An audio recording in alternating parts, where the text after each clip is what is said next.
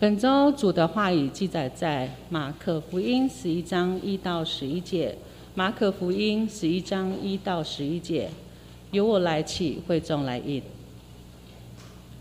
耶稣和门徒将近耶路撒冷，到了伯法奇和伯大尼，在橄榄山那里，耶稣就打发两个门徒。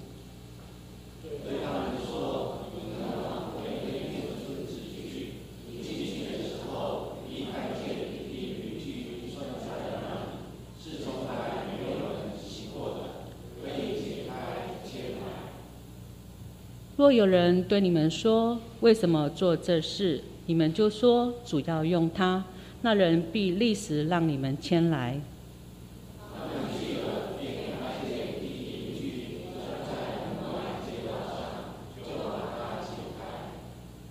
在那里站着的人有几个说：“你们街里居做什么？”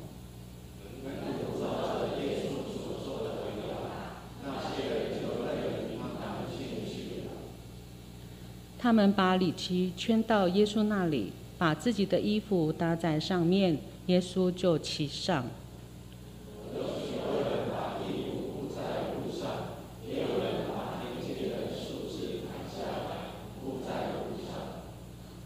前行后随的人都喊着说：“何塞那，奉主名来的是应当称颂的。”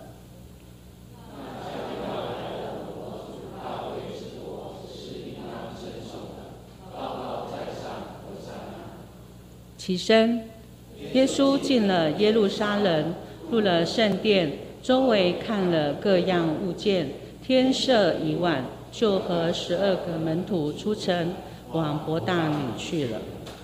接下来讲到，我们请我们的尊瑞平传传道为我们讲到，讲到的题目是耶稣的选择，耶稣的选择。亲爱的弟兄姐妹，大家平安。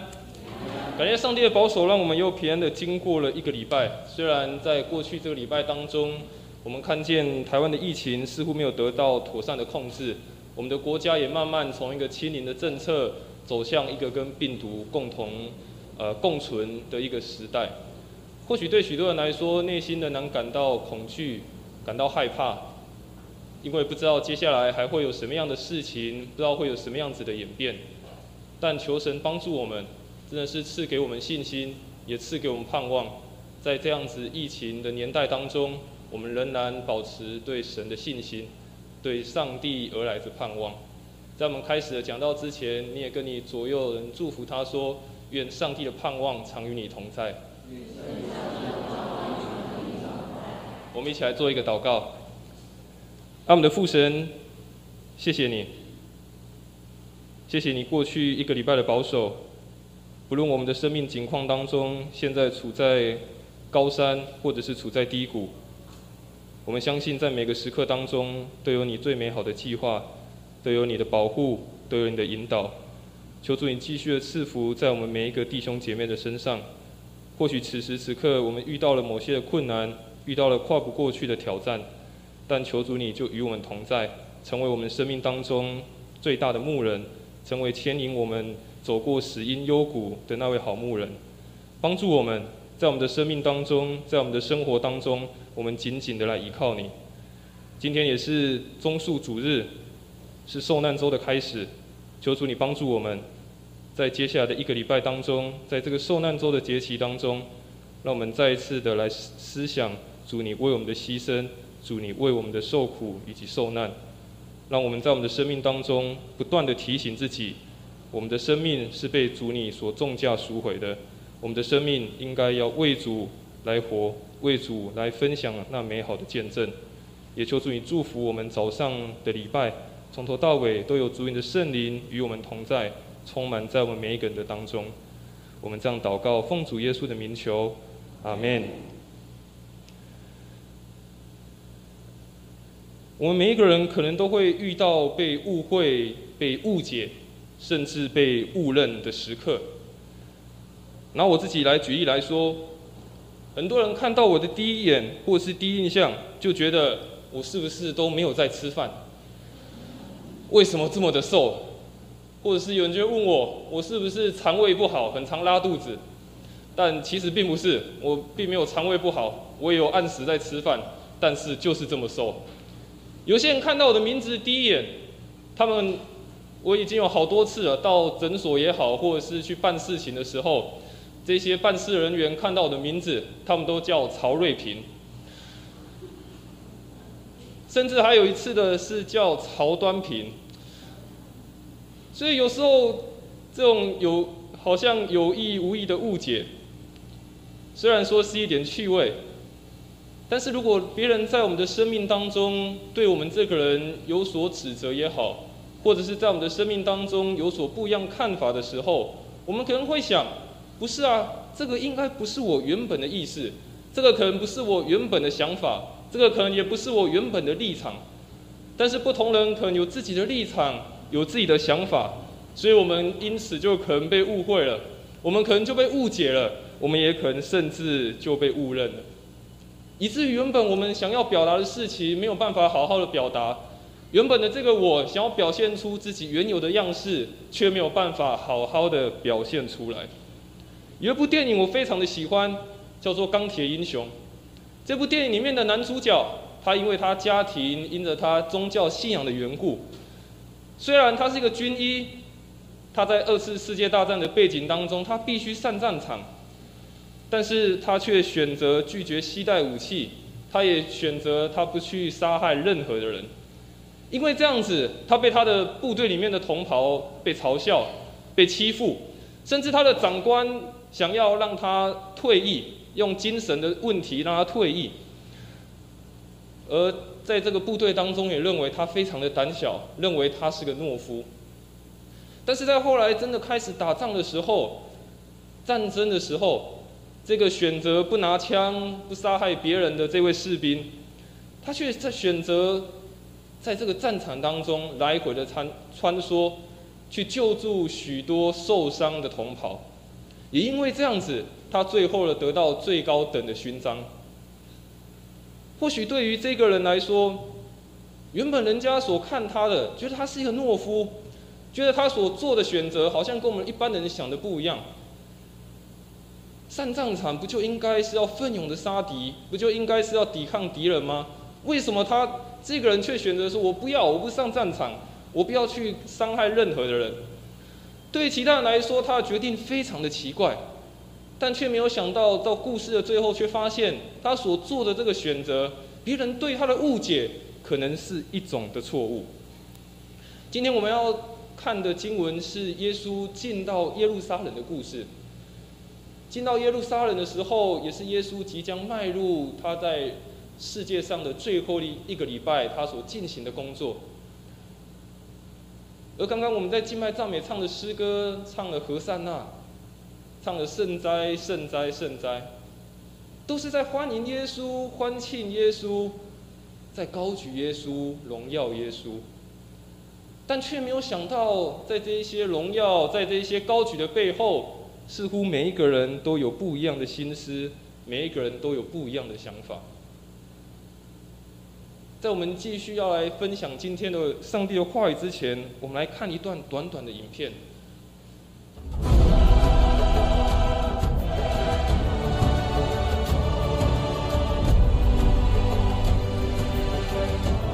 We set out for Jerusalem. Thousands were heading there for the festival of Passover.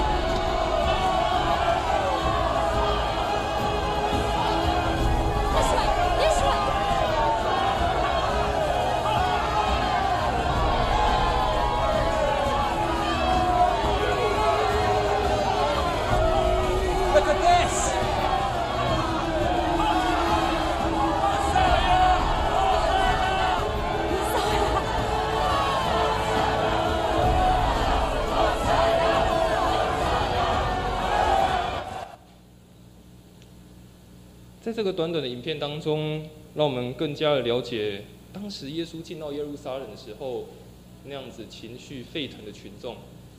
我们看见那些群众，他们拿着棕树枝，把他们的衣服铺在地上，他们大声的呐喊和善那，大声的呐喊弥赛亚。对他们来说，好像看见了一个拯救，看见了一个救赎。在这样情绪欢腾，在这样簇拥欢迎之下，我们看见耶稣骑着一匹驴子，跟着他的门徒，缓缓的走进到耶路撒冷城中。这是耶稣在世界上的最后一周。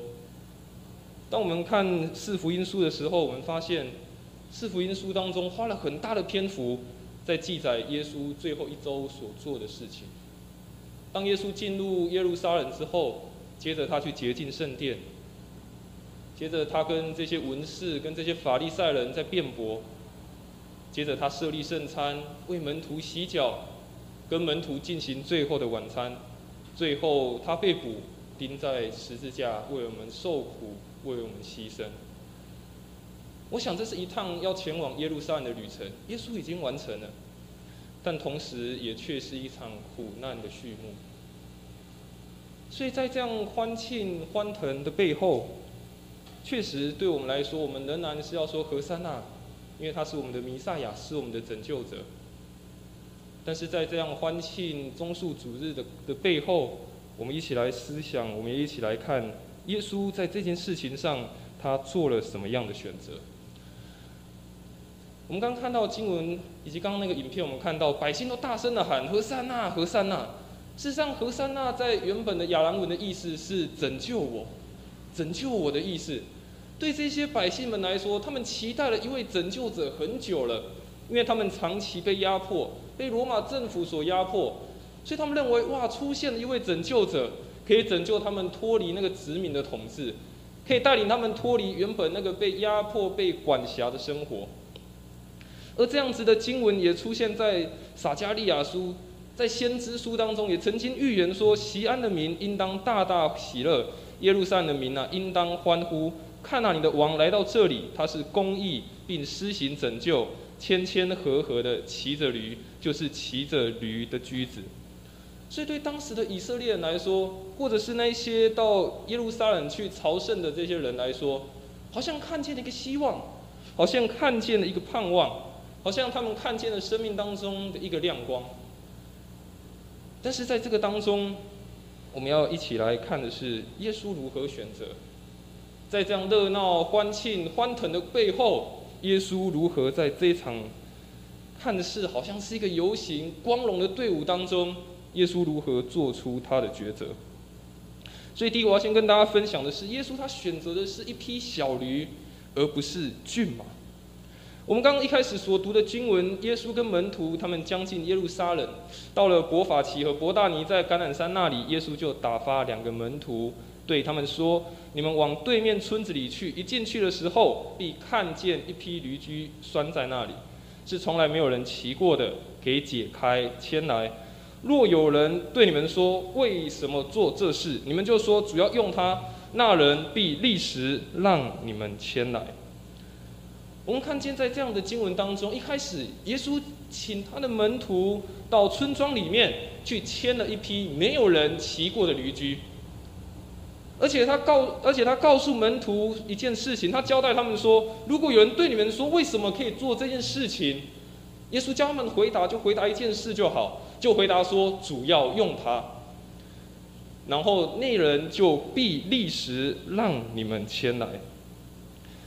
当我们看见耶稣他所做的第一个选择是，他没有骑一个高大英俊挺拔的白马。我们想象，如果是一个君王，应该是要骑白马，但耶稣却选择骑了一匹小驴驹进去。提供给耶稣使用的驴子，从经文当中我们看到，它是一个没有人使用过。而且还只是一只小驴驹而已，代表这只这只驴子可能也还是年幼的，这只驴子可能不是一只已经长大、已经有强壮的一批驴子，它可能只是还是一只年幼，甚至可能还是一只弱小的驴子。但耶稣却仍然选用这样子的驴子，选用这样子的交通工具进到耶路撒冷。我想，如果门徒知道耶稣要骑驴子的话，或者是耶稣真的有一个团队在帮他打理的话，我想他们绝对不会让耶稣骑驴子，要进到耶路撒冷去，让群众欢呼，怎么可以让这个王骑一只驴子呢？不是应该要骑白马吗？不是应该要更威风？不是应该要更要看起来更英勇吗？但耶稣非常的特别，他所选择的，他居然是选择了一匹小驴驹，而且耶稣说，如果有人问，你们就说主要用它。我想在这样的经文当中，让我们可以一起一，我们可以一起来去思考一件事情：为什么耶稣他选择的是一匹小的驴驹？为什么不是像我们我刚刚所说，如果是一个王，我们应该骑一匹白马，像白马王子一样？风度翩翩的这样走进耶路撒冷城。我想耶稣他展现他身份的方式，跟他所拣选人的方式，或他拣选事物的方式，跟人所想象的不一样。我想耶稣他拣选了这个一批没有人骑过的、没有人使用过的，而且还是一批年幼的驴驹。我想耶稣非常重要的一件事情在告诉我们，他所使用的。他愿他他所使用的人也好，他愿意所使用的这些事物也好，可能在人看为所卑微，可能在人所看为不起眼的，可能在人所认为是卑贱的，但耶稣仍然愿意使用它。我们非常熟悉的一个故事，当萨摩尔要呃要去寻找一个新的王的时候，他到了大卫的家。但是前面的几位哥哥，原本萨穆尔看见的时候，觉得哇，这些哥哥非常的高大英俊，非常的潇洒。但上帝一再的告诉他，不是这个，不是这个，不是这个。萨穆尔记的十六章第七节，我们一起来念这段经文来。耶和华却对萨姆尔说：“不要看他的外貌和他身材高大，我不拣选他。”因为耶和华不像人看人，人是看外貌，耶和华是看内心。就是说一非常的清楚，耶和华不像人看人，不是只有看外貌，耶和华看的是人的内心。我想在这个社会的价值观告诉我们，什么叫做所谓的成功人士？所谓的成功人士，或者是要成为一个有头有脸的，就是你要外貌，你要有金钱，你要有身份。用现在的话来讲，就是你可能要高富帅，但导这样也可能导致我们生存的目标就以此为为这个当做目标。如果我不是一个成功人士，如果我没有拥有这一些，我就失去了自我认同的力量，我就看不到未来的方向。但是在耶稣的眼中，他看到的是每一个人都有一个独特的价值，是不能被这个世界的价值所扭曲的。再卑微的人都能在上帝的安排下成为重要的器。我想，对于那批驴驹来说，那只驴子来说，他可能一生当中都没有想到，我才刚我才刚来到这个世上，我还是一只小驴子，但我却承接了这么样重要的任务，我是要载着一位君王进到耶路撒冷去。我跟着这位君王一起享受民众的欢呼，一起享受民众给耶稣的荣耀。亲爱的弟兄姐妹，有时候我们在生命当中，我们可能会想：我好像非常的微小，好像很多事情我做不到。我时常很羡慕别人怎么可以拥有了这么多，为什么那个人不是我？为什么我常常做很多事情我都做不好？为什么我常是被嘲笑的那一个？为什么我常常是软弱的那一个？但是。在耶稣的眼中，在耶稣的眼光当中，他不是用这样子的方式在定义你，不是用这样的方式来看待我们的生命，不是说你拥有非常多的钱财，你有好的地位，你有好的身份，耶稣才说你是一个成功的人，而是在独每一个人有独特的价值，在耶稣的眼中，每一个人都是重要的器皿。耶稣愿意使用任何人，使我们同享。他的荣耀，耶稣愿意使用任何人，使我们同享他的荣耀。但关键在于我们愿不愿意被使用。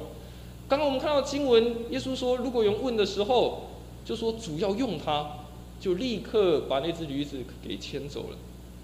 我想，不论是那个问的人，不论是那只驴子也好，他们都是愿意被使用的人。而当他们愿意被使用的时候，他们就同享在他的荣耀当中。很多时候，我们局限在我们自己的框架当中；很多时候，我们局限在自己的想法当中；有时候，我们局限在自己的选择当中。我做这样子的选择，别人会怎么看我？我这样子做，别人会怎么想我？我花那么多时间参与在某些事情上，我花那么多时间参与在服饰上，我花那么多时间在我愿意付出的事情上，别人会不会笑我？别人会怎样的看待我？但是重点是，当我们愿意被使用的话，我们就同享跟上跟耶稣一样的荣耀。所以在提摩太后书的二章二十到二十一节，我们也起来念这段的经文。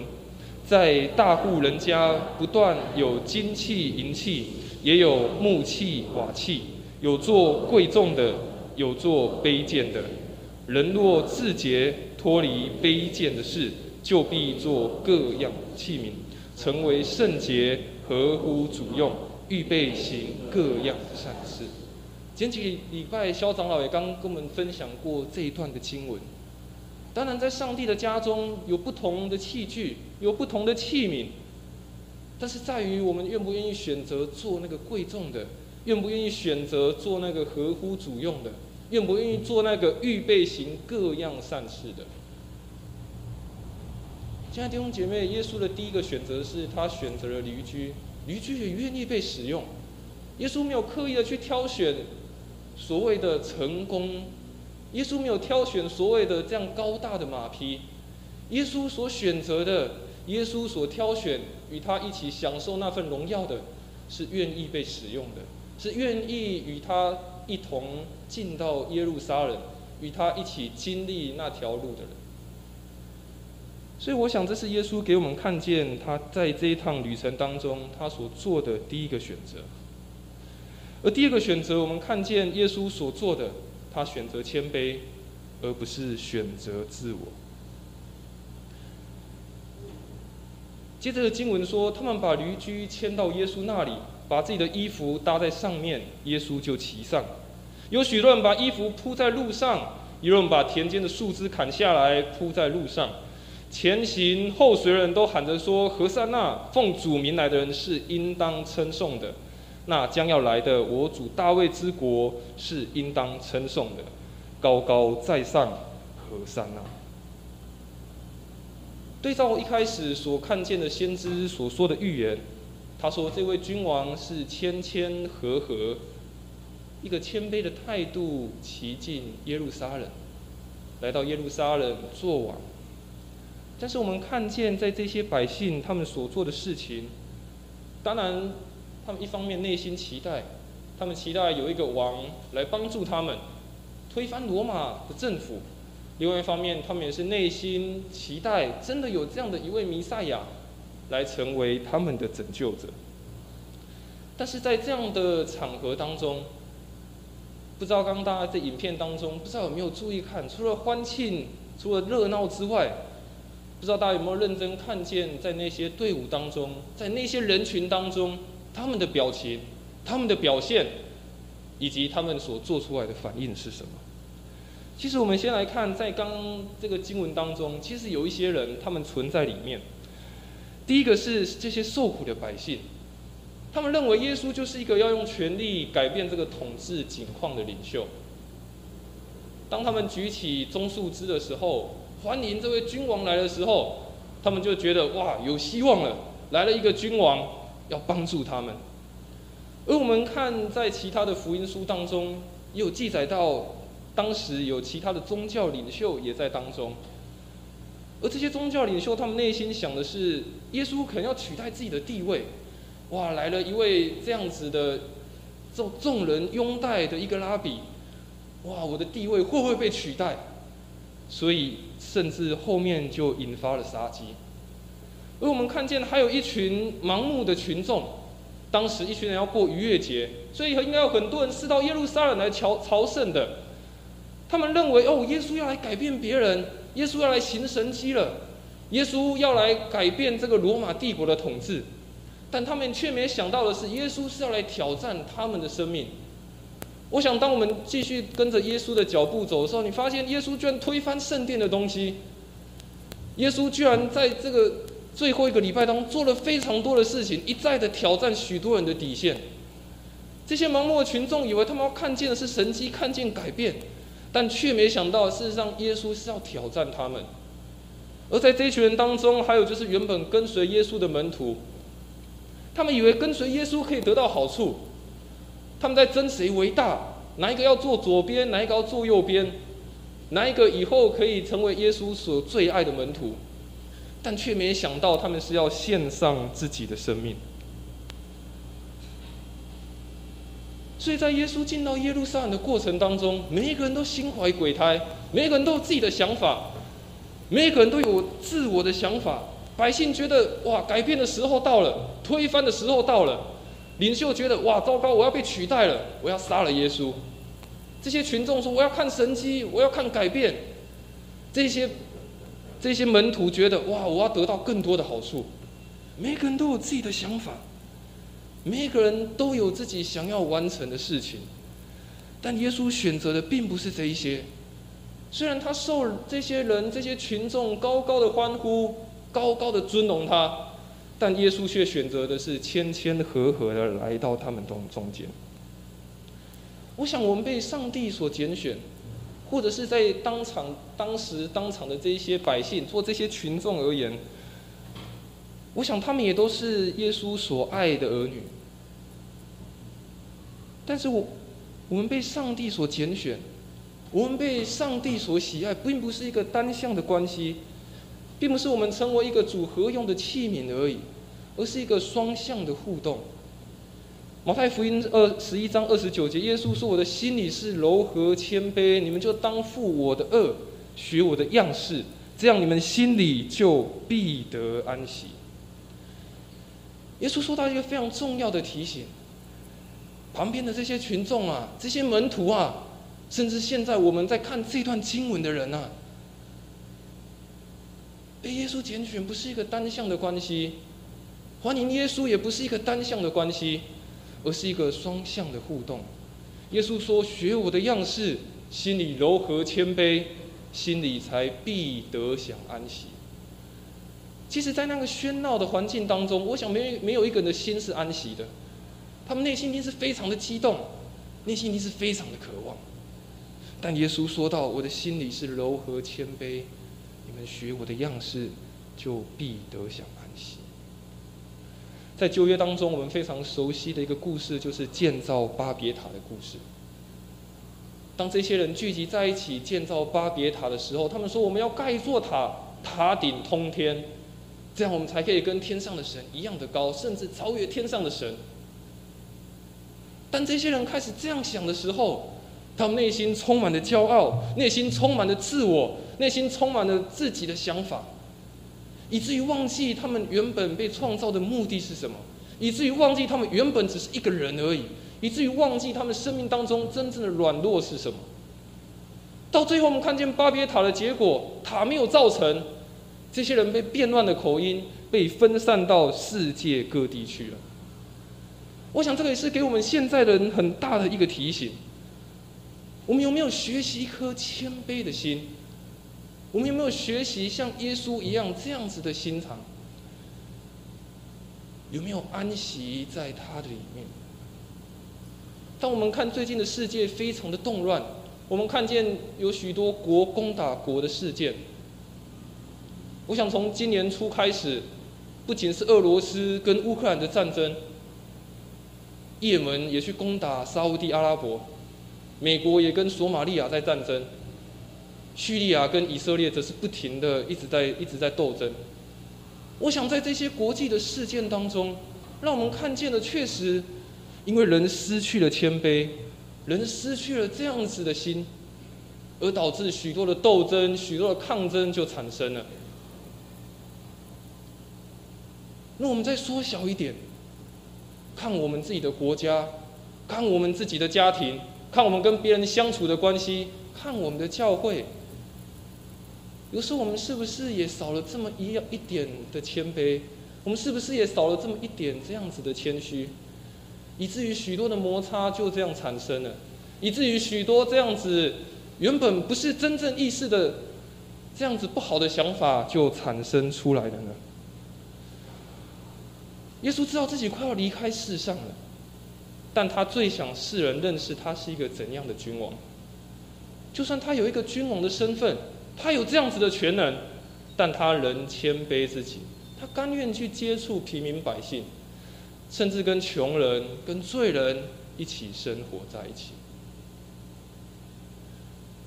耶稣可以选择当一个高高在上的君王，接受民众对他的欢呼，接受民众对他的簇拥。站上那个权力的顶端，但耶稣却选择是谦卑下来，他愿意谦虚一点，与这些人穷苦、被边缘的人在一起。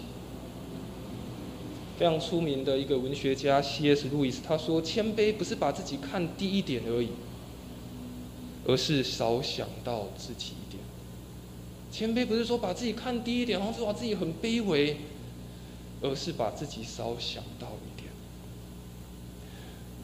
所以，真正的谦卑也不是一个自卑，不是好像我什么都让你，我什么都让你，好像什么事情都可以解决，而是真正的谦卑是一种谦让，学习放弃自己拥有的，互相帮助，把自己有的愿意跟别人分享出去。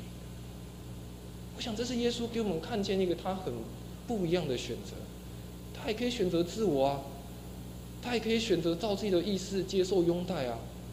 但他却选择谦卑下来，他放弃自己拥有的，帮助那些需要的人。所以在约翰福音十二章二十四到二十六节，我们一起来念这段的经文。我实实在在的告诉你们，一粒麦子不落在地里死了，人就是一粒；若是死了，就结出许多子粒来。爱惜自己生命的，就失上生命。在这世上恨恶自己生命的，就要保守生命到永生。若有人服侍我，就当跟从我。我在哪里，服侍我的人也要在那里。若有人服侍我，我父必尊重他。耶稣很清楚，当他的生命表现出来，一定那麦子若不落在地里死了，人就是一粒；但死了。就结出许多的子粒来。如果有人愿意服侍、愿意跟从的，他耶稣说到：“我父上帝也必尊重，也必尊重。”所以，当有人曾经问过早期的教父奥古斯丁，他说：“基督教所有的教训到底是什么？”他说：“第一是谦卑，第二也是。”第三，还是谦卑，有一颗谦卑的心，放下自己，放弃自己所拥有的，愿意跟别人分享。耶稣让我们看见他所做出的第二个选择。而最后，我们看见耶稣最的最后做的一个选择，是他选择安静的时刻，而不是喧闹的中心。第十一章的十一节经文说到。耶稣进了耶路撒冷，入了圣殿，周围看的各样物件。天色已晚，就和十二门徒出城，往伯大尼去了。我们刚看的经文，好像只有这些群众们在耶路撒冷城门或在街道迎接耶稣而已。但我想，这些群众应该是从早到晚都一直跟着耶稣，一直在他旁边说：“耶稣啊，做王啊！耶稣啊，医治我啊！耶稣啊，来帮助我啊！”一整天下来，我想耶稣跟他门徒身边一定是充满这样子的声音，一定是充满的这样子群众吵闹嘈杂的声音。但这个经文非常的特别，耶稣进了耶路撒冷，进了圣殿之后，他做了一件事情，他又离开了耶路撒冷。我想，以耶稣当时的身份，群众这么拥戴他，这么多人支持他，他如果想要找到一个地方住，或是一定很多人想要接待耶稣，耶稣啊，到我家吧！你是这个这样的君王，到我家来吧。但耶稣却做了一个选择，他没有留在那个耶路撒冷，没有留在那个权力的中心，没有留在那个吵闹的中心，他选择离开到城外，到伯大尼去跟他的门徒在一起。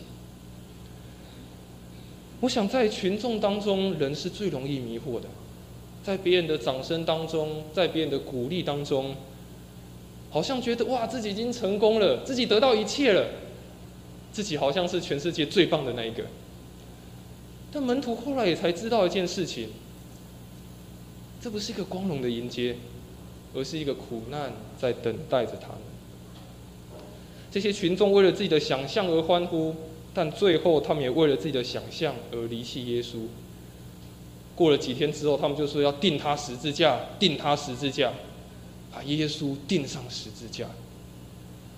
在这样的状况当中，但耶稣却很清楚他生命的中心是什么。对于当时人来说，耶路撒冷是宗教的中心，他们内心所向往的那个那个耶路撒冷城。但在耶稣当时，他更清楚。他生命的中心是什么？并不是那个喧闹的耶路撒冷，并不是那个喧闹人的欢呼，并不是在那个当中可能不仅是欢呼，不仅可能是有人那些法利赛文士要陷害他的声音，但耶稣选择的是我要一个安静的时刻，我要退出这样权力纷闹的中心。我们的生命有时候也会出现群众的喝彩。但有时候也会出现群众的唾弃，但别忘记这一切都会过去。我们生命所期待的不是只有这一些。耶稣很清楚的也在教导这些门徒。确实啊，我想在我们的人生过程当中，不论我们现在在我们我们现在是呃什么样年纪的阶段，我想我们一定都有经历过人生光彩的时刻，我们都一定有经历别人为我们鼓掌喝彩的时刻。但我们也一定经历过别人唾弃我们、别人看不起我们的时刻，可能有很多不堪入耳的话进到我们的心中。但是在那个时刻，我们选择的是什么？我们选择继续沉浸在那样的成功当中，沉浸在欢愉当中，或是我们继续沉浸在失败当中，沉浸在这样的苦读、这样的怨怼，沉浸在这样的自我控告，走不出这样子。内心当中的陷坑的时候，但不要忘记，这一切会过去。我们生命期待的不是这一些。当我们愿意选择远离这些纷乱，选择这些纷扰的时候，我们才会发现，我们生命更觉得亲近，而且清楚生命的走向。我想耶稣心里很清楚知道，他进到耶路撒冷，下一步。他是要走上一条受苦受难的道路，但他没有选择在这样欢庆、在这样子热闹的环境当中，好像可以忘却哦，忘记我接下来要受苦受难，并没有。耶稣反而是更安静的离开这样的喧闹，回到他认为生命该有的次序当中。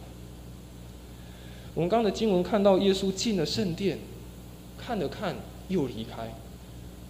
为什么耶稣也没有留在那里祷告呢？为什么耶稣也没有留在那边献祭？如果我们看后面，就我们会发现，隔天耶稣到了圣殿当中，耶稣推翻了那一切。耶稣看见了，说：“我的殿不是祷告的殿吗？你怎么把它变成贼窝了？”所以，对于耶稣来说，他更清楚的知道，不是这个圣殿，不是这个耶路撒冷城，才是他生命的中心。我想，在我们的内心当中，我们也要去清楚的找到。什么是我们生命可以让我们安静的中心？什么才是那个可以让我们休息、安静、安息的圣殿？我觉得这是我们要学习的一件事情。当耶稣选择离开那个喧闹的中心，离开那个嘈杂的圣殿的时候，耶稣事实上也在学习找到自己的圣殿，找到自己让安静的地方。事实上，在圣殿这个字，圣经当中的圣殿，它有两个非常重要的意义，一个是来自于拉丁文。是代表它是神圣的，就代表是一个神圣的空间。而第二个，它的意思就是一个可以庇护、可以保护你的一个场所。亲爱的家人，亲爱的弟兄姐妹，当我们面对生命的纷扰的时候，生命的混乱的时候，你有找到一个这样子的圣殿吗？你有找到一个这样可以让你得着保护、得着安静、得着休息的圣殿吗？耶稣找到了，耶稣选择的是一个安静，找到是一个他可以得着安息的地方。他不是继续留在那个嘈杂纷乱的声音当中。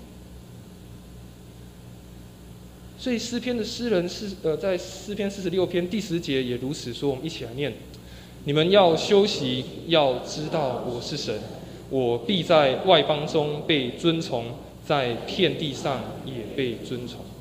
有些经文把它翻作：你们要安静，要知道我是神。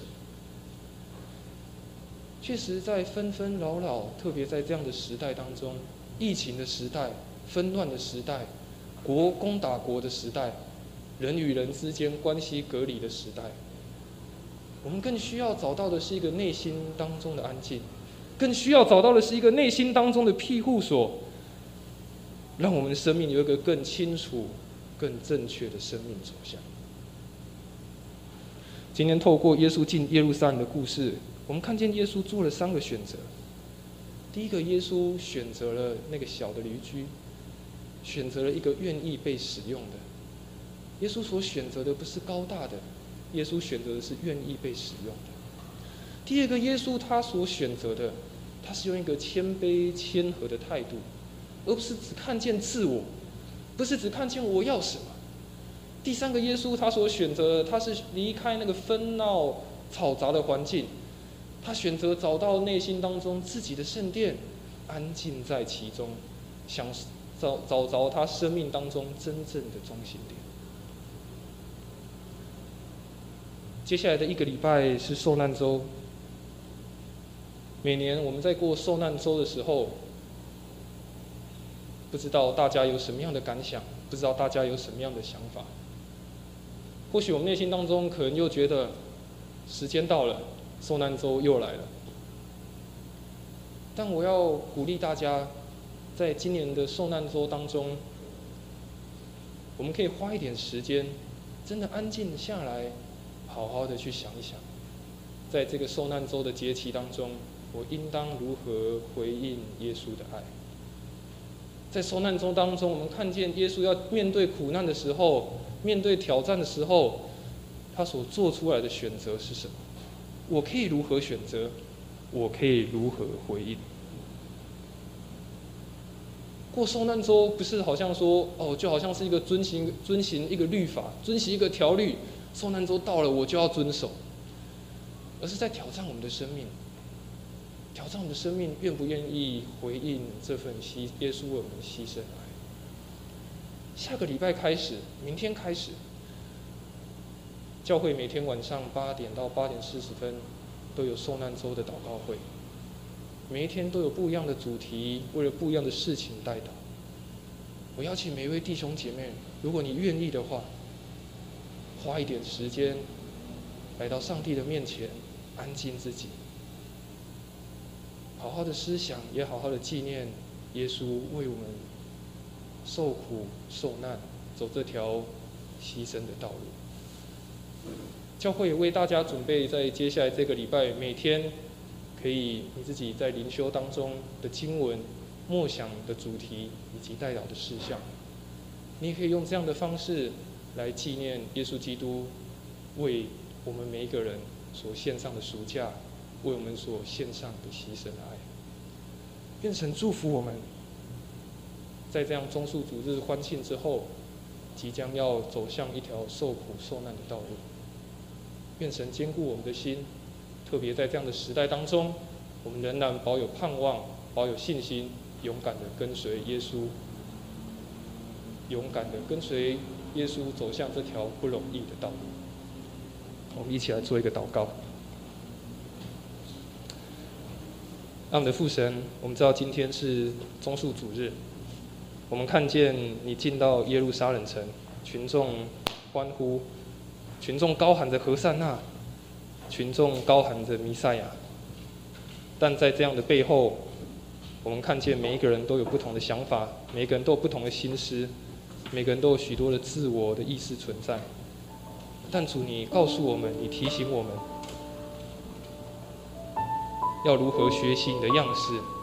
如何看重你所选择的事物。主啊，当我们愿意成为一个跟随者的时候，我们也要学习来选择你的样式，好使我们的生命真的能够更像你，也好使我们的生命真的可以回应你这份为我们牺牲的爱。求主你帮助我们，让我们真的是时时刻刻来纪念，也时时刻刻的来思想耶稣基督你为我们所做的一切。我们这样祷告，奉主耶稣的名求，阿门。这是我们一起起立，我们。